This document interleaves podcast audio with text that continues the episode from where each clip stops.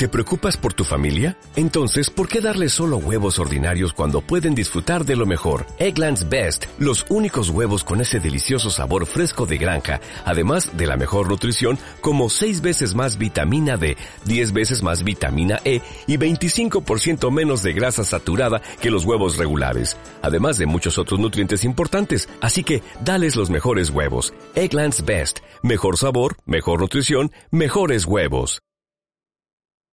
Buenas, Pepi. ¿Qué tal estás? ¿Cómo te sientes? Un jueves más, me encanta tenerte al otro lado. Y nada, decirte que el episodio de hoy va a ser informativo. Vengo a hablar de los disruptores endocrinos, ¿ok? Para ello, bueno, pues he leído algún estudio, bueno, varias noticias, me he informado y tengo aquí, como a veces te digo, que se escuche bien, mi chuletita para que no se me olvide nada. Y bueno, aunque he leído varios para nada, es un episodio denso, es algo muy práctico para que tengas en cuenta, bueno, pues el nivel de exposición al que estamos a estos disruptores y también cómo podemos reducir, qué actos podemos hacer para que, bueno, pues estén menos presentes en nuestra vida, si bien estamos rodeadas de ellos. Así que, como siempre digo, no me enrollo más, vamos al lío.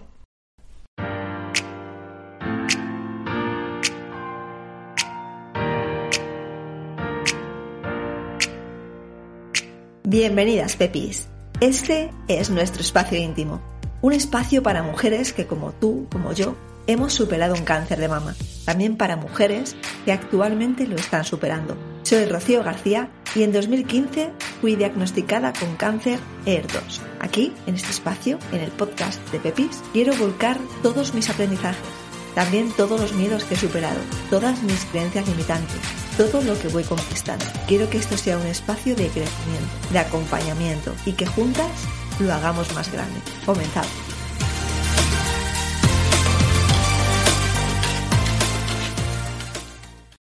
Bien, Pepi, pues para empezar a hablar de los disruptores, lo primero es tener claro qué son las hormonas. ¿Ok? Seguramente has escuchado hablar mucho de, ellas, quizá incluso has pasado o estás pasando por un cáncer que se dice hormonal, ¿no? Positivo a, a hormonas o negativo, da igual, pero que es una palabra que a lo mejor antes de un cáncer de mama no estaba tan presente en tu vida, pero que obviamente después de esta enfermedad o durante esta enfermedad, pues sí que adquiere bastante protagonismo. Entonces las hormonas son, bueno, las encargadas de la señalización y la comunicación entre células y órganos. Se puede decir que las hormonas son como mensajeros químicos del cuerpo, ¿ok? Viajan a través de todo el torrente sanguíneo hacia los tejidos, hacia los órganos y, bueno, afectan a muchos procesos distintos. También de una forma como más bajado a tierra, porque, bueno, esto de mensajeros químicos, ¿vale? Pero ¿qué, ¿de qué está formado? ¿Qué son hormonas realmente? Bueno, son proteínas o sustancias que son producidas por el cuerpo y que ayudan a controlar, como te digo, eh, funciones de diferentes tipos de células. Están, bueno, por las hormonas sexuales, como son el estrógeno, la progesterona, la testosterona. También están las hormonas, tiroideas, eh, el cortisol. Al final estamos llenos, o nuestro cuerpo eh, lo forman diferentes tipos de hormonas que son producidas por distintos órganos o glándulas. En algunos tipos de cáncer, como te digo, pues dependen de estas hormonas para crecer. Y de ahí que parte del protocolo pues sea el bloqueo de la terapia, el bloqueo mediante la terapia hormonal. La terapia hormonal es sistémica, es decir, a diferencia de la radioterapia, por ejemplo, que es local, ¿no? Eh, nos tatúan con esos puntitos tan, pues eso, tan a la moda, para no salirse de la zona y entonces nos radian esa zona afectada. La terapia hormonal va por el torrente sanguíneo. Tú te tomas esa pastilla que va liberando esa, o incluso la, la vacuna, ¿no? El Zoladex, que va, va soltando esa química y va por el torrente sanguíneo. La terapia hormonal al final lo que persigue pues, es evitar que el cuerpo produzca esa hormona en concreto de la cual se ha alimentado o se está alimentando el cáncer. Por ejemplo, es un ER2 positivo, pues eh, la progesterona, los estrógenos bloquean ese crecimiento o, o esa producción, mejor dicho. También evita que se adhiera a las células cancerosas y también altera la hormona para que no funcionen como debería. Pues a lo mejor pues con un nivel más bajo, ¿no? Si el nivel está muy alto. En el caso del cáncer de mama, pues existen, por ejemplo, los inhibidores de aromatasa, como es el chemestano, el letrozol, el amestrozol, y también los moduladores selectivos de receptores de estrógeno, como es el tamoxifeno, el radoxifeno. seguramente ya sabes de qué, de qué te estoy hablando. Claro, a nivel de cáncer, pues son medicamentos, es un tratamiento que sirve para controlarlo, pero obviamente tiene sus efectos. Porque como hemos dicho, las hormonas son esos mensajeros químicos que son protagonistas en muchos procesos de nuestro cuerpo. Entonces, a la hora de alterarlo, si por una parte se controla el cáncer, pero otra parte aparecen esos efectos secundarios. Bien, era importante tener claro primero qué son las hormonas y cómo funcionan las hormonas, porque los disruptores endocrinos son químicos que están presentes en nuestro día a día y, que son capaces de mimetizar nuestras hormonas. Y entonces, claro, si estas hormonas están absorbiendo estos disruptores, lo que al final se consigue es que se altere el, el funcionamiento correcto corporal y por tanto se afecte a nuestra salud. Por tanto, ya tenemos claro qué son las hormonas y qué son los disruptores endocrinos. La siguiente pregunta es, ok, ¿y dónde se encuentran esos disruptores endocrinos? Pues el hecho es que la lista es muy larga. Hay más de un millar de químicos con capacidad disruptora. Más de un millar, ¿qué se dice pronto? Madre mía. Pesticidas, eftalatos, parabenos, bisfenoles, triclosan, benzofenones. Esas son palabras que parece ser que, bueno, están muy, que son muy lejanas, ¿no? No están en nuestro día a día. Quizá no suena más esto de parabenos, porque sí que lo vemos en algunos productos que compramos, ¿no? sin parabenos. Vale, ¿Dónde se encuentran? ¿En qué productos de uso, cotidiano se encuentran? Pues los, por ejemplo, los eftalatos en perfumes o en productos, en muchos productos de cosmética. Los parabenos igual en cosmética y en aditivos alimentarios. Los bisfenoles en botellas, en tapes de plástico, en latas, en tickets de la compra. También en ambientadores hay disruptores, en materiales de decoración, en insecticidas, en ropa, en juguetes, en protectores solares, bla, bla, bla, bla, bla. Como ves, Pepi, están muy presentes en nuestro día a día. De hecho, hay diferentes estudios que dicen que en grandes poblaciones se han llegado a detectar algunos de estos químicos en muestras biológicas de más del 95% de participantes. Vamos, que no estamos libres de estos disruptores endocrinos. Porque además eh, son capaces de entrar en contacto a través de la piel, también del aire que respiramos, de la dieta. hay cosas que son incontrolables. Por ejemplo, si vives, bueno, allá donde vivas, a no ser que vivas en medio del monte, el aire que respiras no lo vas a poder controlar.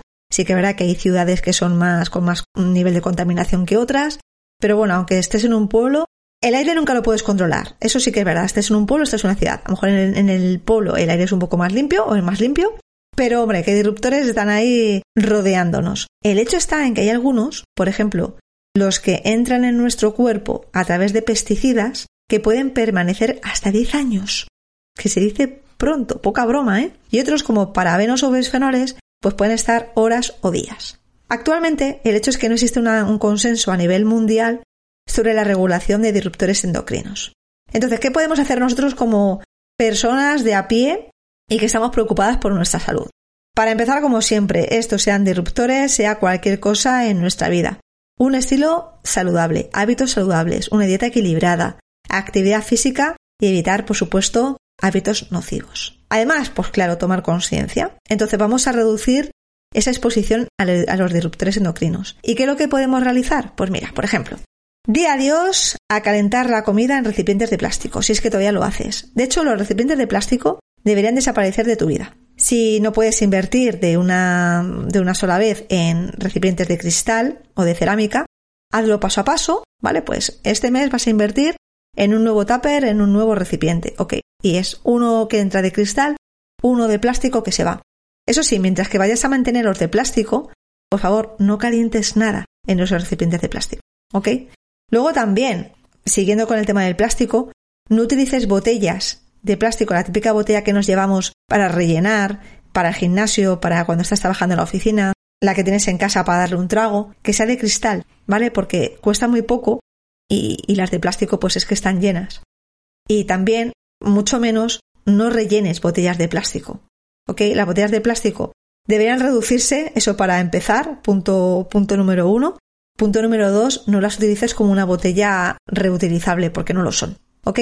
Entonces, eso en cuanto al plástico. Utiliza botellas de, vidrio, como te digo, o de, de, acero inoxidable. También los cosméticos. Aquí me encanta porque eh, mi amiga Sayo, al caso Rosa, también muchas más mm, cuentas, ¿no? Pero a mí me encanta ver a, a Sayoa cómo nos comparte recetas para hacer cosmética natural, ella sin ser ninguna profesional del tema, pero, joder, es, la tía es muy proactiva y sabe hacer unas recetas guays. Esto ya hice una del cabello que, que pasó y perfecto, genial, ¿no? Bueno, hace mucho tema de cosmética natural, porque los cosméticos, como hemos visto, hay muchos disruptores endocrinos. Entonces, siempre que puedas, tiende o a comprar cosmética natural que sepas y entiendas todos los ingredientes que lleva y además que no tengan esos disruptores, o aprende a hacerlo en casa. Hay una página que a mí me gusta mucho para comprar los ingredientes, esto no es patrocinado ni nada, simplemente que a mí me gusta y lo utilizo y demás, que es Jabonarium. En Jabonarium puedes comprar de todo y además ellos mismos te dicen recetas para champú,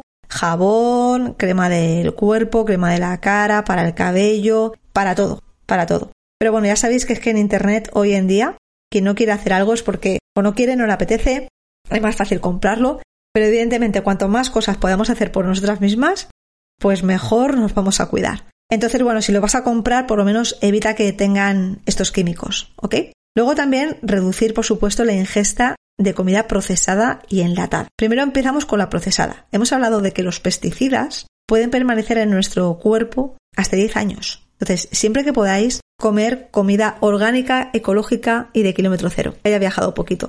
Porque también está pasando algo en España, bueno, en todos los países, pero yo me quedo alucinada. Yo llevo comiendo orgánico pues desde que empecé con la macrobiótica, desde el 2015. Y el otro día, bueno, pues fui a un supermercado que además es de kilómetro cero. Me gusta mucho porque son huertos ecológicos de, cercanía.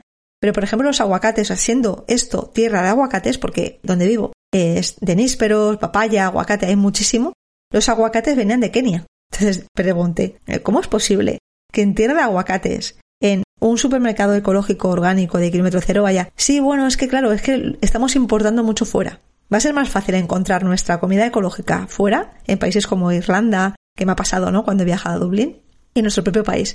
Mientras que podamos y tengamos, o sea, tengamos esa posibilidad, pues, pues ya sabéis, ¿no? ecológico. Yo siempre lo digo en cuanto a priorización. Sí que es cierto que la comida ecológica tiene un precio más elevado. Yo no diré que es más caro porque más caro creo que es la salud, pero sí tiene un precio más elevado, pero yo priorizo. Por ejemplo, yo salgo muchísimo menos de fiesta a tomarme algo fuera de casa porque prefiero que mi comida sea ecológica y orgánica. ¿Ok? Pero cada uno tiene que hacer sus cuentas, obviamente ahí no me meto. Simplemente digo que los pesticidas tienen este problema. Vale, también decía de comida enlatada. ¿Qué ocurre? Que mm, las latas tienen un revestimiento plástico, las latas de atún, las latas de mejillones, la lata, bueno, la lata de atún es que se consume muchísimo. Mejillones, berberechos, etc, etc, etc, ¿no? Pues estas latas de conserva están recubiertas con una película plástica que libera bisfenol A. Si os ponéis a leer sobre el bisfenol A, flipáis, ¿vale? Entonces, por favor, reducir al máximo el consumo de estos alimentos enlatados. ¿Por qué te podéis sustituirlo si queréis seguir comiendo atún bonito, etcétera? Bueno, pues los botes de cristal. ¿Son más caros? Sí, a lo mejor hay que reducir esa ingesta, comer más pescado y menos, bueno, pues ese bonito que está también muy trabajado. Y eso, reducir las latas, ¿vale? Más cositas que tengo por aquí apuntado, que no quiero que se me olvide. Bueno, tu, Evitar también los alimentos que se venden en bandejas de poliuretano y que están recubiertos con un film de PVC. Esto también se lleva mucho. Es decir, vas a un supermercado, una gran superficie, te vas a la parte ecológica y resulta que, por ejemplo, la bandeja de champiñones, champiñones portobelo ecológicos, vienen en esta bandeja de poliuretano y, recubiertos con el film. Mal. O sea, me estás metiendo un, un, ingrediente, un alimento que es ecológico, orgánico y además era de proximidad, ¿vale? Era de Valencia, y me lo estás metiendo en ese envase. Es que es que no hemos aprendido nada, sabemos muy poco o nos quieren engañar o no sé cómo. Pero bueno, eso también evitarlo. Siempre que podáis cogerlo con vuestra mano, con un guante, vale, sí. Pero meterlo en una bolsa que no sea de plástico. En, las tiendas ecológicas habitualmente no hay bolsas de plástico. Son bolsas que están hechas de maíz o son de papel, ¿ok? Y igual cuando podéis llevar vuestros botes de cristal, de verdad podéis reducir al máximo todo esto, pues mucho mejor. Donde también hay bisfenol A, es en los tickets de la compra o de los cajeros. Cuando vamos a sacar dinero, ese ticket que te dan. Claro, cogemos ese ticket, desprende bisfenol y puede ser absorbido a través de la piel. Yo, por ejemplo, tengo una tarjeta en, Carrefour y he elegido, bueno, en todas partes he elegido que ticket, bueno, que me lo mandan al móvil, ¿ok? Yo no toco el ticket. No es que sea una hipocondriaca, igualmente digo. De hecho, esto lo llevo haciendo desde que podía, antes de que, supiera de que existen los disruptores endocrinos, ¿ok? Y lo hacía más que nada por el tema de papel cero. Es decir, si yo simplemente quiero ver una información, pues porque, o sea, por el tema de los árboles, el tema de la naturaleza, por tema de valores, ¿ok? Pero ahora también, cuando descubrí lo del bisfenol A, pues con más razón. Entonces, si te resuena, pues que sepas que está la opción en muchos supermercados de, como tienen aplicación, de que te manden el ticket de la compra a tu aplicación, de que lo puedas ver ahí y no te tengan que dar el ticket en la mano. Y nada, hasta aquí, Pepi, pues este episodio sobre disruptores endocrinos. No es para meter miedo, ni mucho menos. Como te digo, hay muchas cosas que no podemos controlar y tenemos que vivir con ello, ¿ok? Como el aire que respiramos. Pero considero que todo aquello que sí que podemos controlar, bueno, pues es nuestra responsabilidad siempre y cuando queramos tomar esta conciencia de reducir al máximo esa exposición a los disruptores endocrinos. Y aquí en este episodio pues te he dicho varias acciones que puedes realizar. Si conoces alguna más, pues compártela por Instagram, que a mí me encantará leerlo. Y no hace mucho también, eh, Jordina, que pasó por aquí por Pepis Podcast con tema de nutrición, también compartió un carrusel muy interesante sobre disruptores endocrinos. Así que ya sabéis, Pepi, que por información no es, ahora ya es introducirlo en nuestro día a día. Las Pepis somos mujeres llenas de vida que llegamos a hacernos esta pregunta. No es un proceso sencillo, como he explicado, aunque siempre será menos complicado si nos apoyamos entre nosotras. Por eso te invito a que te suscribas a este canal, al podcast de las Pepis. También puedes unirte al perfil de Instagram Pepis Club. Dejaré el enlace en descripción. Y de la misma manera, si este podcast ha llegado hasta ti y crees que hay mujeres a quien le puede ayudar, por favor, compártelo. Este es nuestro espacio y juntas vamos a hacer que crezca. Querida Pepi, te mando un abrazo largo, largo, largo, cargado de oxitocina. Que tengas un bonito día. Por cierto, eres preciosa. ¿Ya te lo habían dicho?